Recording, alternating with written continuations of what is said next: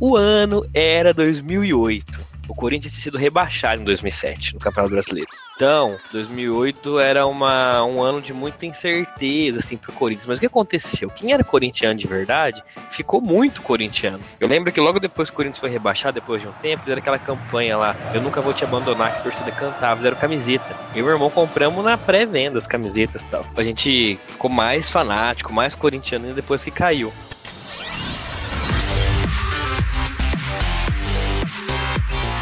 Impacto A força do esporte.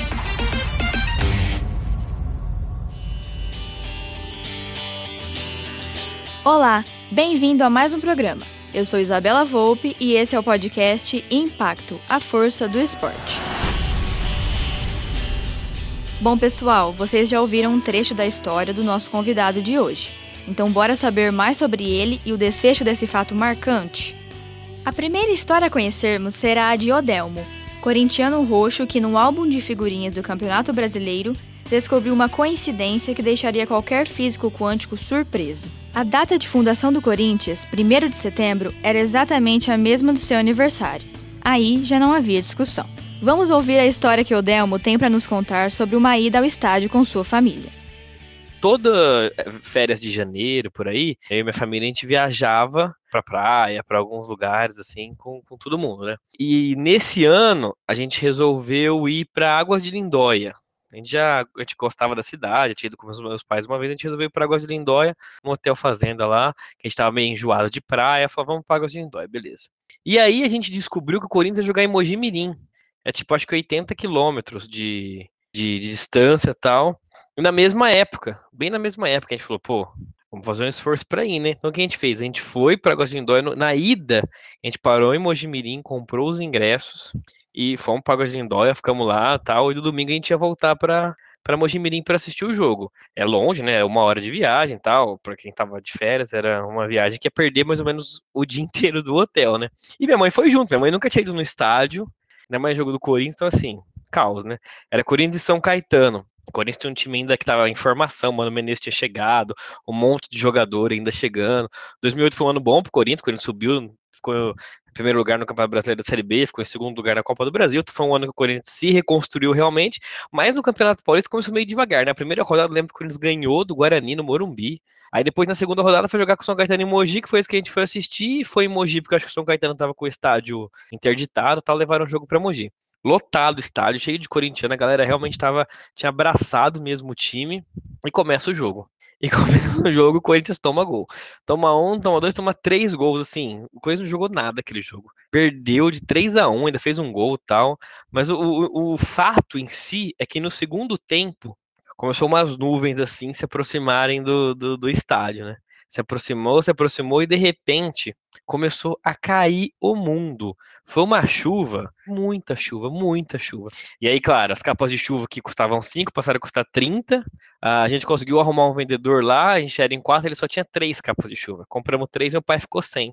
Inclusive, tem o meu pai apareceu no Sport TV, que tava transmitindo o jogo torcendo a camisa dele, que ele tirou a camisa, torceu, ele apareceu no Sport TV torcendo a camisa. Porque era uma chuva assim, o juiz quase parou o jogo, tava assim, impossível de, de jogar tal. Aí acabou o jogo, 3 a 1 o Corinthians perdeu, a gente com aquela cabeça inchada, sair do campo cansado, né? Sem comer direito. Era uma hora de viagem, então a gente saiu muito cedo de, de Águas de Lindóia, ficamos lá esperando no sol, tal, beleza. Aí chegamos lá para pegar o carro, para voltar para Águas de Lindóia. Meu pai destravando o alarme do carro, o alarme do carro não destravava. Por quê? Com a chuva, o alarme do carro encharcou, mas encharcou que não funcionava mais, não funcionava. Aí meu pai abria o, a, a, o carro sem destravar o alarme tocava o alarme e o carro não ligava. Aí nós, pronto, fudeu. Nós estamos aqui em Mojimirim. Não tinha como fazer nada. Naquela época, celular não era assim, né? Que todo mundo tinha celular para fazer tudo. Isso foi em 2008. Então, começou a bater o desespero, né? Aí que a gente falou, ó, vamos ligar pro, pro seguro. Vamos ligar pro seguro e ver o que acontece, né? Só meu pai tinha celular na época, eu acho, não lembro. Não, eu devia ter, no 2008 eu devia ter. Mas que dava para usar, acho que era só o dele. Meu pai pegou o celular dele, pegou o seguro, ligou pro seguro, falou, tô aqui em Mojimirim, tal, explicou, aí mandou, falou, ó, o cara falou, vou mandar um rapaz aí. Aí, de repente, chega um rapaz de moto, analisa a situação, E era domingo, imagina, não tinha nada aberto, nada para ir atrás, não tinha o que fazer. Domingo em Mojimirim à noite. Aí o cara falou, ó, o cara pegou, tentou também lá, falou, ó, a única coisa que eu posso fazer é levar esse controle para casa da minha sogra, que mora aqui perto, aqui no bairro. Eu seco ele, abro, seco ele no secador, a gente tenta usar. Meu pai falou, tá bom. Ou seja, o pai deu a chave do carro uma pessoa desconhecida levar. Foi. E esse cara não voltava, não voltava, não voltava. De repente esse cara voltou, voltou, tentou. Não, não, antes desse cara voltar, meu pai ligou no seguro de novo, porque tava demorando. Ligou no seguro, ligou no seguro e ninguém atendeu. Aí quando atendeu, falou: ó, vou mandar outra pessoa então. O pai falou: por favor, porque esse cara não resolveu. E tentar, e abria de novo o carro e tocava o alarme. De repente, uma vez que tocou o alarme, passa um carro de polícia. Passou o carro da polícia, nesse o cara já tinha voltado, entregado o, o negócio, não tinha funcionado mesmo. Ele secou, mas não tinha funcionado.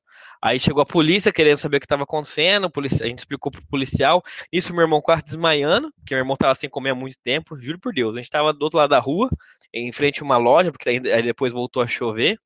Tava quase desmaiando de fome, não tinha nada para comer, não tinha nada para comer ali. A gente não conhecia Mojimirim, não tinha Google Maps ali para você botar tal. Eu lembro que até os mapas para Mojimirim a gente imprimiu. Olha só que situação. Aí, de repente, foi uma cena engraçada também, nós lá tentamos, de repente passou um ônibus, o ônibus do Corinthians passando, da nossa frente, assim, sem ninguém, o ônibus do Corinthians passando. Eu, e meu irmão demos tchau pro jogador tal, uma situação deplorável, né? E minha mãe, você imagina minha mãe tomando uma chuva daquela naquela situação, beleza. Aí a polícia chegou, o policial olhou e falou, ó, tem que chamar o guincho, né? Tem o que fazer, chama o guincho, a gente, o guincho vai levar vocês até o hotel que vocês estão. Acabou. Aí eu já fiquei, imagina nós chegando no hotel de guincho naquela situação, mas beleza. Aí o policial falou: mas por desencargo de consciência, vamos ler o manual, se tem alguma coisa. Aí esse policial tá lá lendo o manual, o policial até brincou falou assim: ó, se a gente for ali na, no, no, CDP, lá no presídio, eu arrumo uns três, quatro caras que desarmam você rapidinho, pior que é verdade, né? Mas vamos ler o manual. Ler o manual. Aí o policial achou um segredo que tinha na época, era um Corolla antigo que meu pai tinha.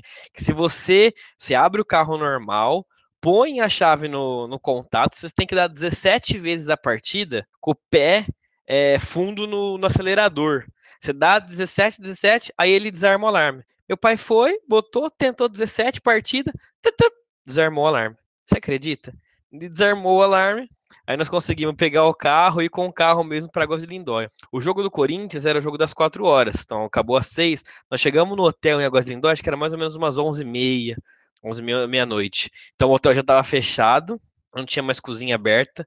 A gente conseguiu comprar lá na, na, pegou na recepção do hotel um Fandangos e um uma Ruffles, ou, ah, era um Hot Pocket, sabe aqueles Hot Pocket? Tinha um ou dois, então só eu e meu, eu e meu irmão dividimos um, meu pai comeu outro, alguma coisa assim. Uma dor de cabeça lascada e o pior, né? O Corinthians perdeu. Resumo, minha mãe falou que assim, eu nunca mais piso num estádio de futebol na minha vida. E ela tá cumprindo essa promessa, isso aí já faz 12 anos, ela tá cumprindo a risca. Ela nunca mais pisou no estádio de futebol, que foi a experiência mais traumática da vida dela. Essa foi uma história pra lá de engraçada. Hoje, Odelma ainda torce para o time Xará de aniversário e nunca esquecerá todas as loucuras, num bom sentido, que fez pelo time. Falando em loucura, temos mais uma história de Odelma. Essa, cuja vitória do Corinthians está garantida, mas os fatos antes dela não foram tão vitoriosos assim. A história é a seguinte, 2011. 2011 era assim, foi o primeiro ano de ouro assim do Corinthians. O Tite tinha chegado em 2010, final de 2010, foi terceiro lugar no Campeonato Brasileiro.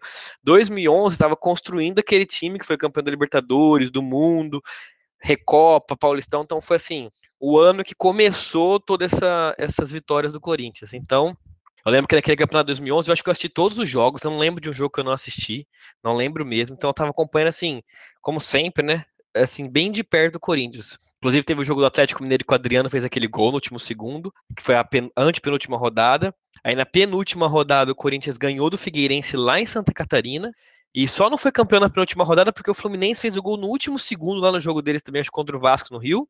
E com isso, na última rodada, o Corinthians ia jogar com o Palmeiras e o Fluminense, que estava disputando o pau Corinthians, ia jogar com o Flamengo. Então era assim, para o Corinthians não ser campeão, o Palmeiras tinha ganhado o Corinthians e o Fluminense tinha ganhado o Flamengo assim, a gente tinha certeza que o Corinthians ia ser campeão. Era só um empate. Um domingo, 4 horas da tarde, Pacaembu, lotado, assim, putz, vai que ser campeão. E gente lá, programando para assistir em casa, todo jogo de título eu assisto com meu irmão, com meu pai, sempre foi assim. Programando para assistir em casa, beleza. Aí a namorada dele liga isso na semana anterior e fala que o tio dela, tio Osni de Campinas, ia conseguir arrumar quatro ingressos. Quatro, cinco ingressos. Quatro ingressos se a gente não queria ir. Falou, puta que pariu. Lógico que a gente quer ir. Pacaembu, Corinthians e Palmeiras. Além de ser Corinthians e Palmeiras, o jogo do título.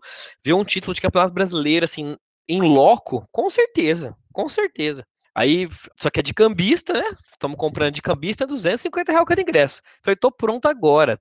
Transferimos dinheiro pro tio Osni e vamos. Aí, então, domingo, acordamos umas 4 horas da, 4 horas da manhã. O pai da, da Júlia pegou a gente e fomos. Fomos para Campinas primeiro, né? Primeira parada Campinas, para encontrar com o famoso tio Osni. Eu lembro que a gente até almoçou no shopping Dom Pedro e tal. Aí chegamos lá no tio Osni, conhecemos lá a família, falou: ó, aqui estão os ingressos. Quando eu peguei os ingressos, senti uma coisa diferente. Eu falei: o ingresso estranho, meio de papel, meio esquisito, né? E o tio Osni é um senhorzinho, tadinho. Eu falei: rapaz, você quer ver que nós viajamos esse tempão e caímos em alguma maracutaína? Eu falei: mas beleza, estamos aqui já. Vamos até o Pacaembu, assim, vamos ver o que acontece. Eu achei que era falso. Na hora eu achei que era falso. Eu falei: não, não é, não é possível que fazem isso hoje em dia. Não é possível que, que os caras vão imprimir ingresso falso. Vamos confiar, né? Fomos. Fomos confiante. Chegamos no Pacaembu, eu, Júlia, Bruno, o pai da Júlia e o tio Osni. Cinco no carro. Pacaembu, a gente chegou cedo, mas imagina, jogo de título, tava aquele caos. Paramos lá na avenida, na Avenida Pacaembu ali, paramos no estacionamento, chegamos lá na, na praça, Praça Charles Miller lotada, vimos lá o nosso portão de entrada, chegamos lá, tal, Corinthians, tal, ah, vai ser campeão, tal. Chegamos, demos o ingresso para a mulher falou: Este ingresso é falso. Este ingresso é de gambista, vocês não vão poder entrar. Ali o mundo nosso desabou, né? A Júlia começou a chorar. Tio Osni, coitado, um senhorzinho, entrou em desespero, quase teve um treco. Esse ingresso é falso, esse ingresso é falso. Eu falei, gente, agora, pelo amor de Deus. Eu tava preocupado, na verdade, de assistir o jogo. Falei, não importa que esse ingresso é falso, pelo amor de Deus, vamos para algum bar, para algum lugar que eu preciso assistir esse jogo. Corinthians vai ser campeão, não sei o quê. Falou, e agora? Vamos vir em alguma, algum barzinho aqui perto, não sei o quê. Eu, meu, meu primo é de São Paulo, então liguei pro Caio. Falei, Caio, como é que tá aí? Nós estamos aqui em São Paulo. Falei para ele, estamos aqui em São Paulo com ingresso falso, cara. Ele falou, pelo amor de Deus, não acredito. Pega o metrô. Pegamos um metrô ali na, na estação das clínicas, né? É, e para ir até o Jabaquara, que é a dele, é a última estação da linha azul. Então fomos até lá, foi tipo, a gente chegou lá na, na, na, casa dele, tinha começado o jogo, tinha uns 10 minutos. O Corinthians foi, o jogo ficou 0 a 0 né? O Fluminense acho que até perdeu. O jogo ficou 0 a 0 o Corinthians foi foi campeão mesmo. E assim, foi super legal, o jogo foi bem animado, foi um jogo bastante assim empolgante mesmo tendo ficado 0 a 0 a gente gritou muito lá na casa do primo. Foi gostoso assistir com meu primo, tava meus tios todos lá reunidos na casa dele. Foi muito gostoso. Fomos pra rua, vibrar tal. Aí a gente lembrou, falou, gente, a gente precisa voltar pro Pacaembu para pegar o carro que tá lá, né? Porque o carro tava lá, não tinha como a gente ir de carro pra casa do meu tio, porque o carro estava travado. Chegamos lá no Pacaembu, já vazio, porque imagina, até a gente conseguir chegar no Pacaembu, estação fechada, a polícia tinha fechado, na época eles iam pra Avenida Paulista comemorar, aquele caos para conseguir chegar no Pacaembu. Chegamos lá, estava vazio, todo mundo tinha comemorado, tudo. Uma família, coitado, nosso carro estava travando o carro de outra pessoa. O jogo era das quatro, também acabou às seis. A gente deve ter chegado no Pacaembu umas nove horas da noite. Então você imagina, que dó. A gente explicou, eles, eles ficaram com mais dó da gente ainda e nós fomos embora. Fomos embora, imagina, cansado, acordado aí das 4 horas da manhã, não assistimos o jogo no estádio, não vimos comemoração de título merda nenhuma. Eu lembro que a gente até parou no, no grau, lá no frango assado, um monte de corintiano, um monte de corintiano. Eles ficavam mexendo com os garçons, ficavam, oh, todo poderoso garçom, eles ficavam falando pros garçons. Mas assim, foi um dia de muita tristeza, porque a gente não conseguiu entrar no estádio, mas também de muita alegria, né? Porque, enfim, Corinthians foi campeão, isso que importa. No fim, tudo acaba bem, né? Na segunda rodada de hoje, vamos conhecer a história de Bruna Yamasaki, que fez aulas de ginástica de 2004, ano em que tinha 5 anos de idade, até 2010. Ao mesmo tempo, fazia aula de corda, ou esporte conhecido como Double Dutch.